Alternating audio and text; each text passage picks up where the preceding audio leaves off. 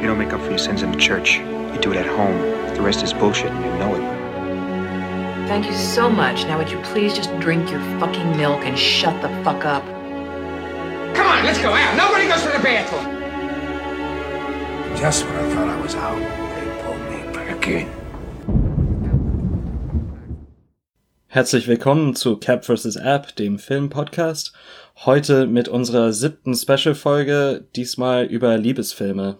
Hallo. Nachdem wir irgendwie in den letzten Folgen Hi, ich wollte gleich reinstarten, sorry. ich habe gerade so einen Gedanken irgendwie gehabt, weil wir uns ja immer so ein bisschen drücken, ne, um so Liebesfilme. Manchmal kommen wir in Verlegenheit, wenn es darum geht, die wirklich zu benennen. Deswegen haben wir jetzt mal so ein Special uns genommen, um für uns große Liebesfilme exklusiv zu behandeln. Ich glaube, wir haben auch eine ziemlich gute Auswahl getroffen. Von der Tonalität her ganz unterschiedliche Filme. Wir haben zum einen Von Kar-wai's In the Mood for Love, Jacques Audiards Der Geschmack von Rost und Knochen. Wir haben Douglas Sirks All That Heaven Allows und äh, ich vergesse gerade den Regisseur, aber wir haben You've Got Mail. Eine Regisseurin meinst du? Nora Ephron. Nora Ephron, okay. Mhm. oh man, hier kommt das Patriarchat zum Vorschein.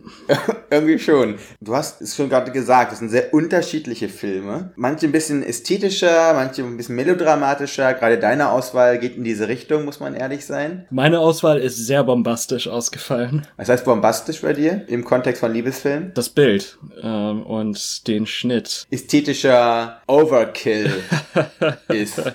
Ja. Ganz unterschiedlich sind auch unsere Getränke, nehme ich an. Kaffee bei mir. Es ist auch 10 Uhr morgens, also. Gut, das ist erlaubt. Das ist genehmigt.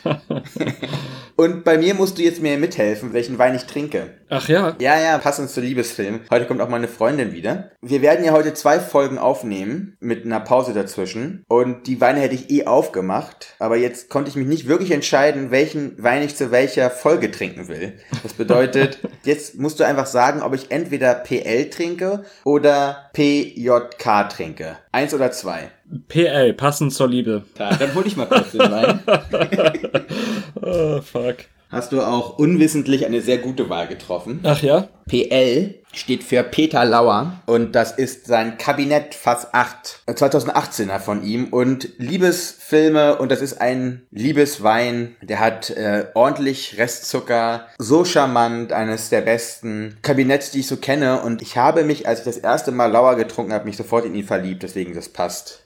Richtig gut, wie Arsch auf Eimer, wie man in Deutschland sagt. Ich muss anfangen, ne? Du musst anfangen, ja. So ein Film, der so gar nicht jetzt zum Wein passt, so in dem ersten Moment, ne? Eigentlich. Der Geschmack von Rost und Knochen. Von 2012 vom Jacques Audiard. Der Film ist nicht zuckersüß. Im Gegenteil. Wir sind an der Côte d'Azur. Zwei Personen treffen durch einen Zufall aufeinander. Auf der einen Seite haben wir die Wahldompteurin Stephanie, gespielt von Marion Cotillard. Auf der anderen Seite haben wir den ja, Xbox-Kämpfer, der sich mit so Aushilfsjobs und so kleinen Gelegenheitsjobs versucht über Wasser zu halten. Er zieht bei seiner Schwester an die Côte d'Azur und nimmt seinen Sohn mit, den er eher ein bisschen an der Backe hat, um den er sich nicht wirklich kümmern kann oder kümmern will. Was ihm viel wichtiger ist, wirklich zu boxen, zu kämpfen. Stephanie, haben wir gesagt, ist eine äh, Wahldompteurin in so einem Waterpark. Durch einen tragischen Unfall verliert sie ihre Beine. Die beiden Schicksale verweben sich auch ineinander. Es kommt zu einem Zusammentreffen von Rost und Knochen, könnte man so sagen. Ja, das trifft es ganz gut. Ich habe den Film das erste Mal gesehen diese Woche. Das ist ja einer deiner absoluten Lieblingsfilme, oder? Also so wie ich das. Kann man so sagen. Ja. Was mir aufgefallen ist, vor allem beim ersten Durchgang und dann heute Morgen habe ich mir noch mal ein paar Szenen angeschaut, ist einfach die krasse Körperlichkeit dieses Filmes. Das ist in den Kampfszenen von Mann auf Mann. Es ist in den Szenen mit den Wahlen, wo ja diese Trennwand ist, aber trotzdem eine gewisse Art der Kommunikation durch den Körper erfolgen muss und dann natürlich auch in den Liebesszenen, äh, vor allem zwischen Stephanie und Ali, dieser Umgang durch kein Medium irgendwie unterbrochen oder ähm, gebrochen, sondern einfach, es ist Haut auf Haut. Du hast absolut recht. Das ist ein Film, der ist in seiner Betrachtung direkt und klar. Hier hast du keine passive Subtilität. Die Erzählung, die wir haben, wird übersetzt genau in die von dir gerade beschriebene direkte Körperlichkeit. Wir haben gesagt, es ist ein Liebesfilm oder ich sage, das ist einer der schönsten Liebesfilme, die ich kenne, deswegen habe ich ihn hier mit reingenommen, weil dieser Film auch Liebe als das Körperliche versteht. Es ist auch das Zähmen von Rohheit, von Gewalt und vor allem von Schmerz. Und Liebe ist auch ein langwieriger Prozess dieser Bändigung von Kraft und Schmerz. Und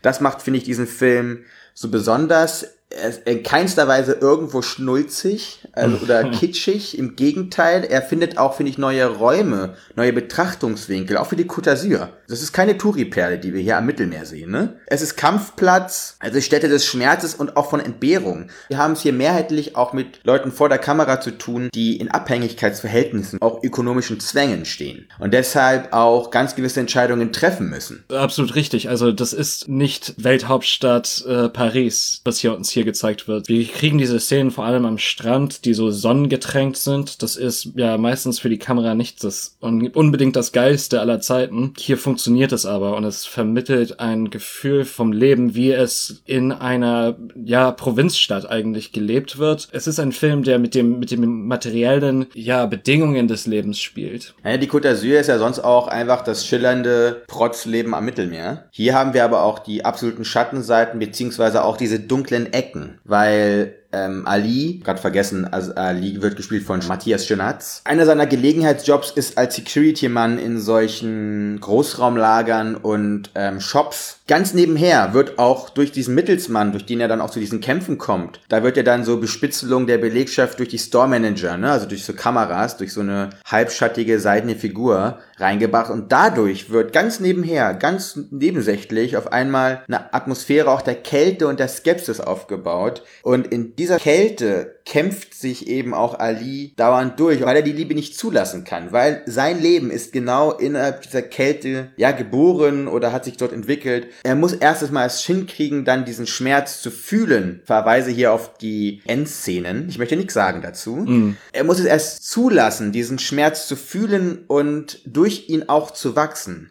Und beide haben am Ende auch ihre Wunden und müssen lernen, auch mit ihnen zu leben ohne auch den anderen zu schaden. Und da ist Marion, also äh, Stephanie, ist den Schritt schon weiter, weil sie länger schon mit diesem Prozess der Wunde bewusst gelebt hat. Und das, finde ich, ist auch eine große, ja, eine große Erkenntnis dieses Films. Ganz kurz zu Jacques Audiard. Er hat einer meiner Lieblingsfilme von letztem Jahr gedreht, also der neu rausgekommenen, äh, nämlich Sisters Brothers. Das ist ein Western mit Joaquin Phoenix und John C. Reilly. Ein Genrefilm. Audiard ist natürlich Franzose, mit dem Genre auch spielt, da hat man auch diese Szenen des Schmerzes. Also es ist ein, ein knochenharter Film. Er hat einfach ein Gespür dafür, was das Leben an der Grenze ausmacht, was es kennzeichnet, diese Ausbeutung, diese Härte einfach, die es fast immer unmöglich macht, Gefühle zu zeigen, Beziehungen nach menschlichem Muster aufzubauen. Und es sind dann diese, diese kleinen Zwischenräume, wo das dann auf einmal durchkommt, wo es aufblüht und das ist einfach unglaublich schön und rührend auch. Zwischen diesen beiden Filmen liegt auch noch Deepa, ne? Mm, ja. Also über äh, Flüchtlinge aus Sri Lanka, die dann in den Banlieues von Paris eben versuchen, auch zu überleben. Und dass sie genau wieder diesen kraftvollen Blick eben auch genau auf diese Zwischenräume der Gesellschaft. Super spannender Regisseur einfach. Und wie du es auch sagst, super vielseitig, ne? Mm, ja. Kommen wir von... Apropos Vielseitigkeit. Ist das Vielseitigkeit, frage ich mich gerade, oder? äh, hat da ein Mann sein, hat da ein Mann sein USP einfach benutzt und äh, fetischisiert. Ich, Aber ich liebe ihn, ich liebe ihn. ja, ich wollte sagen, wir kommen von einem recht kalten Film zu einem unglaublich warmen Film. Es geht natürlich um One Car Wise In the Mood for Love von 2000. Wir haben es hier mit Sudi Chan, gespielt von Maggie Chung, und mit Chao Mo Wan, gespielt von Tony Leung, zu tun. Sie ist Stenopistin, er ist Journalist. Sie ziehen beide zur gleichen Zeit in ein so ein Wohnkomplex in Hongkong. Äh, es spielt in den 50er Jahren, ne? 60er Jahren. 60er Jahren. Ja, beide sind verheiratet, doch ihr Mann und seine Frau sind so gut wie nie da. Den, weil sie Handelsreisende sind. Weil sie Handelsreisende sind, aber es wird den beiden auch irgendwann bewusst, dass der jeweilige Partner mit dem Partner des anderen eine Affäre hat. Und ja. so lernen sie sich kennen. Ähm, es entwickelt sich eine Freundschaft. Sie fangen an, sich zu treffen, weil sie ihm mit gewissen Artikeln hilft, ne? Also der schreibt ja so Geschichten, Martial so Arts Sachen. schreibt Ja, er. genau. Stellt sich raus, dass sie, was Plot und äh, Figurengestaltung oder was auch immer angeht, ihm da behilflich sein kann. Und sie fangen an, sich in einem Apartment zu treffen. Eine ganz besondere Nummer, muss man so sagen. 2046. Die Wonka Wai Lover wissen warum. Ja, zwischen denen entsteht eine Freundschaft, aber dann mehr als das natürlich. Im Laufe des Filmes, ja, sie sie verpassen sich ständig, ne? Es kommt nie zum Ausbruch oder zur zur Bestätigung dieser Liebe, sondern sie verpassen immer den Moment und sie verpassen ständig einander. Als du gesagt hast, wir kommen von der Kälte zur Wärme, das heißt jetzt nicht, dass wir hier hitzige Liebesszenen sehen. Im Gegenteil. nee, die hitzigen Liebesszenen sind eigentlich bei äh, der Geschmack von Rost und Knochen, ne? Also hier, hier ist so eine Umkehrung, hier hat so eine Umkehrung stattgefunden. Das heißt, die, die Gefühle schlummern eigentlich. Naja, sie schlummern sich nicht, sie, sie, sie liegen unter der Oberfläche und sie kommen nie zum Durchbruch. Sie sind schwermütig, wirklich. Sie sind fein, sie sind elegant, sie brauchen eigentlich nicht viel, um äh, aufzublühen, aber sie, sind, sie liegen schwermütig, wie das, dieser Zigarettenrauch, der dick und schwer auf ihnen liegt, der in diesem Film auch eine ästhetische Rolle spielt, auf jeden Fall. Wonka Wai's Stil grundsätzlich ist einzigartig. Also wir haben hier jemanden, der Jump Cuts mit Slow-Mos verbindet und verknüpft wie kaum ein anderer, der Schnitt ganz anders benutzt, als man es vielleicht gewöhnt ist. Er ist einfach jemand, der auch diesen Blick auf Mikromomente bringt und eigentlich ist das ein Film voller Mikromomente. Das wirkt aber wie eine große Bewegung, wie eine große Welle aufgrund seiner sonstigen ästhetischen ja, Strategie, wo auch die Musik eine riesige Rolle spielt, die von Umebayashi hier kommt. Ein unfassbarer Score. Und so ist es eigentlich beides. Es ist, wie du gesagt hast, diese Momente, wo sie sich eigentlich dauernd verpassen, das sind ja auch flüchtige Momente, die werden aber zu etwas Großen, etwas Bestimmenden eben durch die sonstige ästhetische Rahmung dieses ja, Meisterregisseurs. Nennen wir es, wie es ist. Ja, ich find's witzig, dass du hast es geschafft, äh, den Exzess zu beschreiben, ohne das Wort äh, Exzess zu verwenden. Das ist Hut Ja, ab das, liegt, das hat ein paar Gründe. ich habe mich mit dem Exzess ja in, meiner, in meinem Studium sehr viel auseinandergesetzt, in verschiedenen Hausarbeiten und Referaten. Also reden wir von dem gleichen Exzess, weil wenn ich von Exzess rede, meine ich das System von Kristen Thompson. Oder meinst du einfach, wenn etwas überladen ist von stilistischen oder ästhetischen Motivation? E- Eher zweiteres. Und ich meine, Ja, das sieht man okay. auch in der überladenen Mise en scène. Du hast die Musik erwähnt. Das Ganze wirkt orchestralisch, ne? Also, es ist eine Komposition eigentlich. Und das ist Wonka Wise, ja, USP hast du es genannt, sein großer Skill einfach. Er hat diese Fähigkeit, diese Fäden einfach alle zusammenzuziehen und daraus einfach so eine stimmige Komposition zu schaffen. Obwohl Stimmigkeit bei ihm, er ist halt wie ein Dirigent, der auch die richtigen Pausen setzt, weil wir dürfen nicht vergessen, immer wieder hast du nicht wirklich Anschlusseinstellungen, ne? Das ist auf einmal ein Cut und fertig. Ja. Das heißt, diesen 180 Grad Turn nutzt er, emotional nutzt er hervorragend und dadurch wird es eben auch so ein aufbauschender Film. Weil wir natürlich mit Frau Chan und Herr Chow, ne? Ja. Natürlich wollen wir, dass die beiden zusammenkommen. Es ist eines dieser großen Liebesfilme. Ich habe auch in, Vor also Vorbereitung mit einigen Leuten über dieses Special gesprochen und habe gesagt, wir machen auch In the Mood for Love. Jeder, den ich gesprochen habe, hat gesagt, er oder sie liebt diesen Film. Es ist wirklich, es ist, obwohl er ja auch, es gibt auch Gründe, warum man sagen könnte, er ist überladen aufgrund dieses Exzessiven. Er überwältigt anscheinend einfach jeden, mit dem ich auf jeden Fall gesprochen habe. Und das ist auf jeden Fall den Eindruck oder das ist die Quintessenz, die ich generell von Wonka Wais Werk habe. Ne. Ja, und das, das Schauspiel ist auch großartig. Also Tony Leung, das, den haben wir schon mal thematisiert. Äh, ist- er ist ein absoluter Favorit von mir, ich glaube von dir auch. Was die beiden da mit ihrem Gesicht machen können, ist einfach äh, ja Schauspiel auf höchstem Level. Verletzbarkeit, Stolz auch. Coolness, das sind alles so Punkte, die sie wirklich äh, von einer Sekunde auf die nächsten switchen können, ineinander gehen können. Das ist, wie gesagt, ganz, ganz großes Kino. Haben wir aber tendenziell einige Sachen auf dem Zettel heute. so. Für mich ganz großes Kino im Rom-Com-Bereich ist You've Got Mail von Nora Ephron ähm, aus dem Jahr 1998. Worum geht's? Das hört sich so mega antiquiert an, ne? Der Plot eigentlich heute. Also jetzt so 20 Jahre später. Wir sind in New York.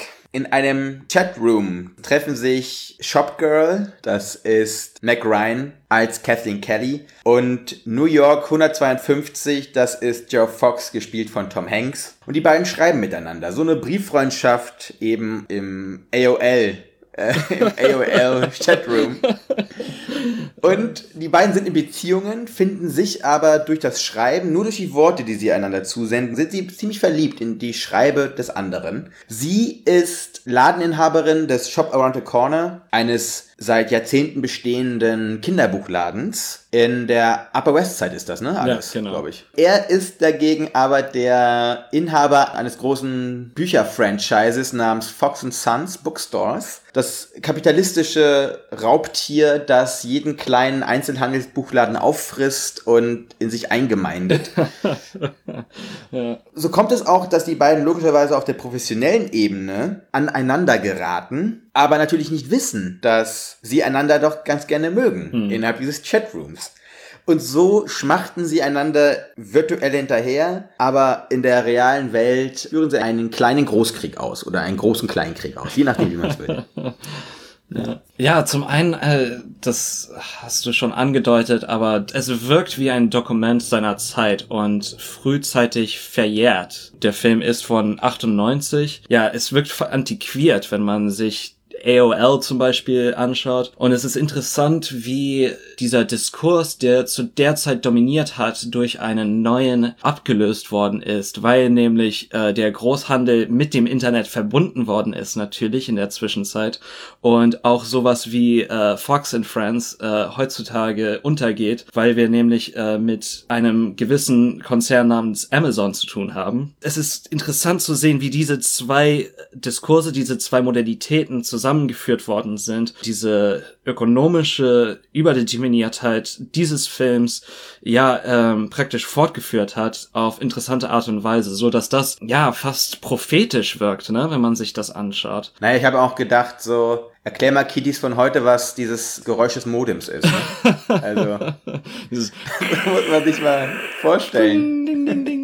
Ja, weißt du, wie so ein abnippelndes, keine Ahnung, Frettchen oder so. So klingt das halt irgendwie. Also super unsexy, muss man sich mal vorstellen. Was ich aber spannend finde, es wirkt eben wie ein Zeitdokument auf der Seite der technologischen Bedingungen.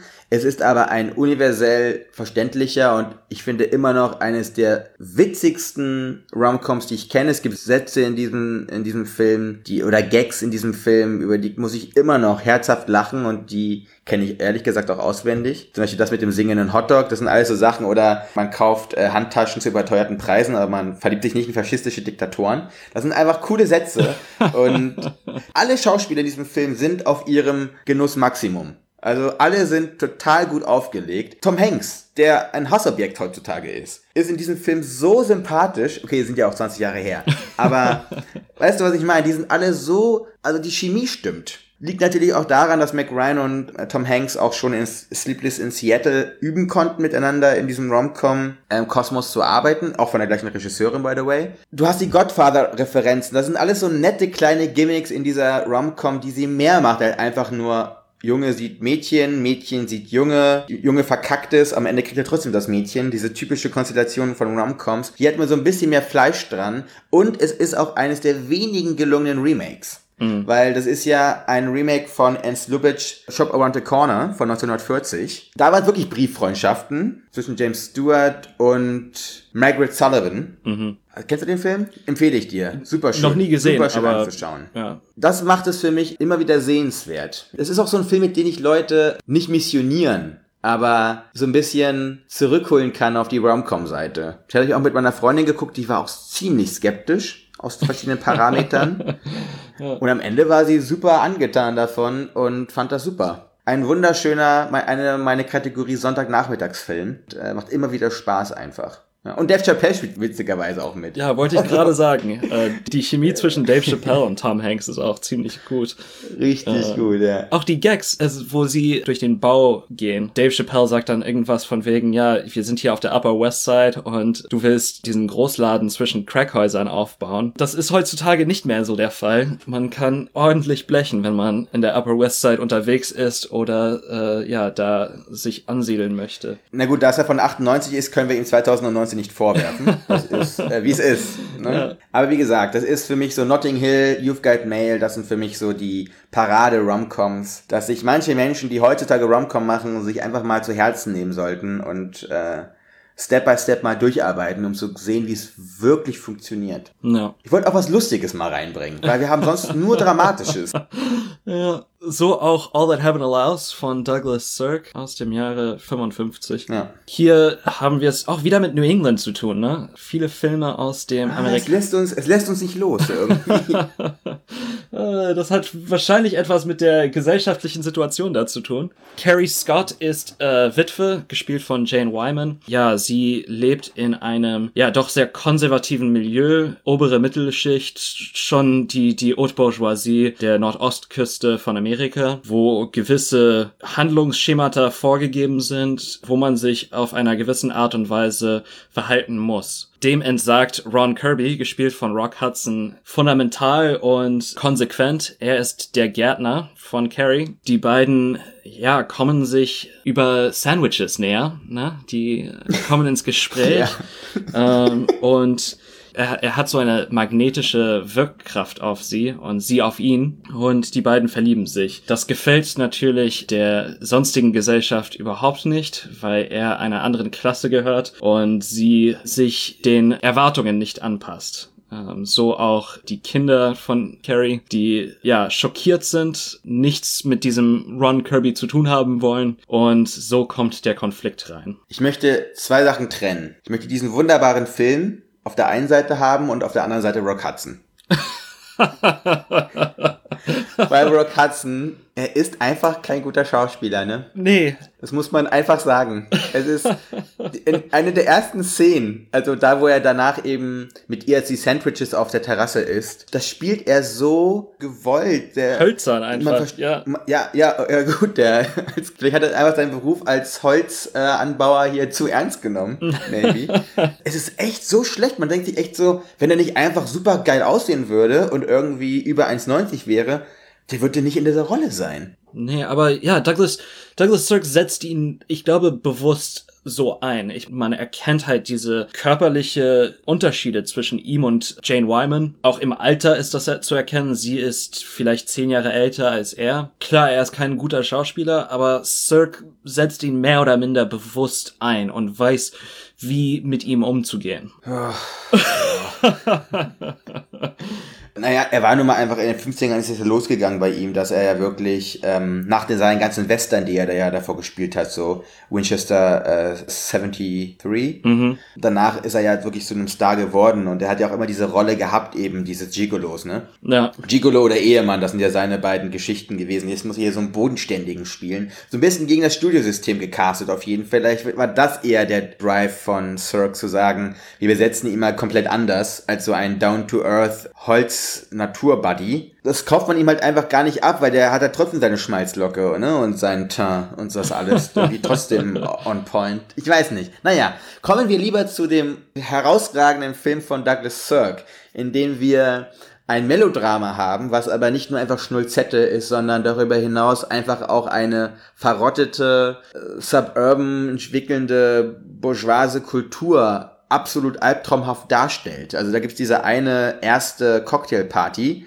da wo die ganzen Gespräche sich nur um Künstlichkeit, um rumgesülze Geschwafel drehen. Also eine Cocktailparty des Grauens auch wirklich, der American Dream als ein absoluter Albtraum. So wird er hier dargestellt, aufgrund dieser Konvention, dieser, ja, dieser Fesseln, in denen man gesellschaftlich steckt, wenn man nur ein bisschen abweichen möchte. Und dann hast du eben diese Blue-Collar-Geschichte von Rock Hudson, der dann eben diese Frau, äh, sich in diese Frau verliebt, dann so ein bisschen auch wie so ein Yogi, ne, rüberkommt mit seiner Lebenseinstellung.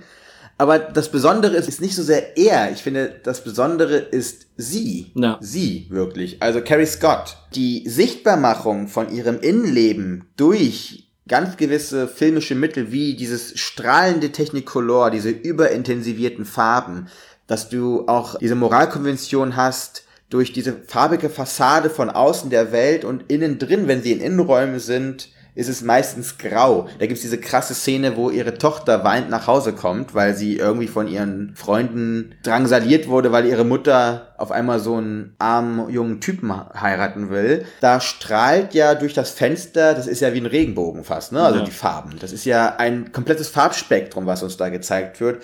Aber die Thematik innen drin ist grau, kalt, äh, ja, Einsamkeit und draußen strahlt die Welt, aber in den Häusern, in diesen Wänden, in den Konventionen, die da die auch bedeuten, bringt ein dieser Schein nichts oder bringt ein die Möglichkeiten der Welt, die draußen strahlt, nichts. Und das ist äh, ja einfach herausragend gemacht. Ne. Diese Szene vor allem, wo das regenbogenartige Licht in dem Raum ist, das, ich glaube, das kann man für den ganzen Film sagen, dass dieses Technicolor so das Phantasmagorische an dem Alltagsleben aufzeigt, Künstlichkeit dessen ins Bewusstsein hervorruft, ja, die, die Auswegslosigkeit der Situation fast spürbar macht. Das ist ein Film, der für mich fast unter die Haut geht und das Ende ist eigentlich ein sehr ironisches Happy End und es fühlt sich wahrscheinlich um dem Studiosystem auch gerecht zu werden, ja, dran, rangehängt. Es kommt alles zusammen natürlich. In den letzten drei Minuten sind das oder so. Zwischen fast tot und Rehkitz am, an der Fensterscheibe, ja, das ist nicht viel Zeit, die da vergeht. kann, man, kann man so sagen. Und natürlich, der, der äh, Rock Hudson muss ausgeschaltet werden. Beweg dich nicht und halt dein Maul. Das war, das war die Ansage. Aber selbst das spielt er schlecht, muss man ehrlich sein. Oder? Ich habe noch niemals so ein schlechtes Kummer gesehen. Also, man denkt sich ja, man, mu- man muss ja nicht viel machen dabei, aber das, ach, um nochmal zu rekurrieren auf Geschmack von Rost und Knochen, wie Marion Cotillard die nicht vorhandenen Beine gespielt hat, das ist einfach herausragend. Weil sie hatte logischerweise Beine, aber die waren halt in grünen Strümpfen, also auch die Special Effects sind auch grandios gut, finde ich, in diesem Film. Die spielt etwas, was nicht da ist, was aber da ist. Das ist großes Schauspiel. Ich will noch mal, noch mal kurz einen Verweis darauf bringen, um zu verstehen, was ich meine, wenn ich Rock Hudson so ein bisschen, ja, exponiere in seiner Schauspielleistung. Also gerade gesagt ist das mit dem, mit den letzten Bildern und Co. Ich finde generell, viele Einstellungen, Szenen oder Bilder in diesem Film wirken auch wie Gemälde von Bob Ross. Wasserfallartige, diese strahlenden Farben, dieses naturidyllische. Er benutzt es eben genau als, ich würde sagen, er benutzt es als eine Art von Cue für ganz gewisse ja, Automatismen, wie du gesagt hast, des Studiosystems, verbirgt aber dahinter eine Metaebene, die so fein gezeichnet ist wirklich und das ist, äh, ja, schon ein richtig tolles melodramatisches Kino. Weil er Melodrama nicht als Selbstzweck sieht, sondern das Melodrama als ein Genre begreift, in dem eine Möglichkeit geschaffen wird, gesellschaftliche Themen anzusprechen, aber mit einer anderen Konnotation als einfach nur als Gesellschaftsdrama, sondern ein Vehikel zu benutzen, was einfacher oder verständlicher ist. Und generell Melodrama heißt ja nichts anderes als Handlung mit Musik. Musik in diesem Film. Ja. Ähnlich wie bei In the Mood for Love. Ein bestimmendes Thema, was immer wieder wiederholt wird. Bei Liebesfilmen spielt anscheinend Musik eine, ja, exponierte Rolle. Ja, um nochmal äh, Rost und Knochen aufzugreifen, die Szene, wo Bruce Springsteen reinkommt, das ist von seinem Album Nebraska, mir fällt gerade der Name des Songs nicht ein. Großartig, super gemacht. Also wir haben da keinen Score in dem Film. Nee. Wir haben viele popkulturelle oder wirklich Pop-Songs, die da gespielt werden. Eine ganz tolle Szene, das ist auch da, wo sie dann das erste Mal wieder auf dem Balkon steht und wieder ein bisschen mehr Leben in sich hat. Diese äh, Manöver durchgeht, ne, mit denen sie ihre Wale gesteuert hat. Dieser Pop-Song, der da dazu kommt, das ist so eine richtig schlechte Radiomusik eigentlich. und das ist ein totaler No-Go für jeden anderen Soundtrack, nur da passt das perfekt hin. Und genau das brauchst du als diese Entladung. Also, jetzt Conclusio machen. Unsere Liebesfilme. Was sagen wir dazu? Das sind alle unterschiedliche Arten des Liebesfilms, unterschiedliche Lieben. Ich glaube, bei den meisten fundiert das auch zunächst auf einer auf einer Freundschaft, ne? Also das haben wir bei Rost und Knochen, das haben wir bei äh, You've Got Mail, das haben wir in The Mood for Love. Bei You've Got Mail ist es ja erst eine Todfeindschaft und wird dann zur Freundschaft. Wenn wir uns zumindest die virtuelle Verbindung zwischen den beiden Ja, okay. anschauen, Mhm. dann ist das, das, das beruht auf einer, sie, sie erschaffen eine Welt für sich, ne? Das ist vielleicht Aber die, in The Mood for Love auch, ne? Genau das gleiche. Genau das gleiche. All That Heaven Allows etwas anders. Ich, ich glaube, dass das der Fokus liegt da auch Ja. ganz anders. Also das es, es geht nicht so sehr um die Beziehung zwischen Rock Hudson und Jane Wyman. Es geht um die Beziehung aller anderen zu der Beziehung. Ja, genau, Das- genau. Aber bei den anderen Filmen ist vor allem auch die Freundschaft, die zu dieser Beziehung führt, das Fundament. Und vielleicht ist das die große Leistung eines authentischen Liebesfilms, eben diese, diese gemeinsame Lebenswelt, die zwei Menschen zusammen erschaffen. Und da, da hätten wir auch andere Liebesfilme thematisieren können oder aufgreifen können. Und ich glaube, Liebesfilme ist ein, ein Special, den wir vielleicht nochmal aufgreifen könnten. Ich wollte es gerade sagen, ich habe das Gefühl, das schlummert noch ein bisschen was in uns drin. Und ich finde das gut, ich finde das schön, weil ich finde, über ein paar Sachen wird zu wenig so öffentlich geredet. Und das ist zum einen, glaube ich, wirklich so diese Varianz in Liebesfilmen, dass nicht immer alles nur dieser Schnulz oder das ja, diese klassischen Muster sein müssen. Zum anderen machen wir ja auch immer gerne alte Filme rein. Und ich finde gerade diesen Vergleich zwischen diesen moderneren Filmen aus unserer Zeit oder aus unserer Erinnerung und dann sowas wie Douglas Sirk bringt dann doch mehr Gemeinsamkeiten als Unterschiede zutage, finde ich. Und das finde ich super spannend. Ja, ja absolut richtig. Seid gewappnet, demnächst könnte es wieder so ein Special geben. Ja, klingt gut. Dann bis später. Bis dann. Tschüss.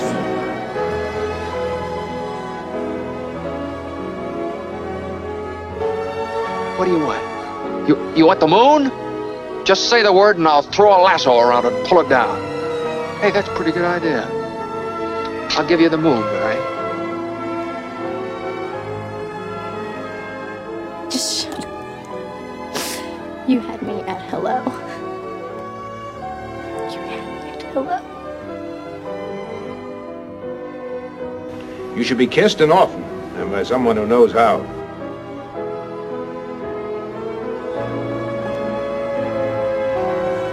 Also just a girl. Standing in front of a boy. Asking him to love her.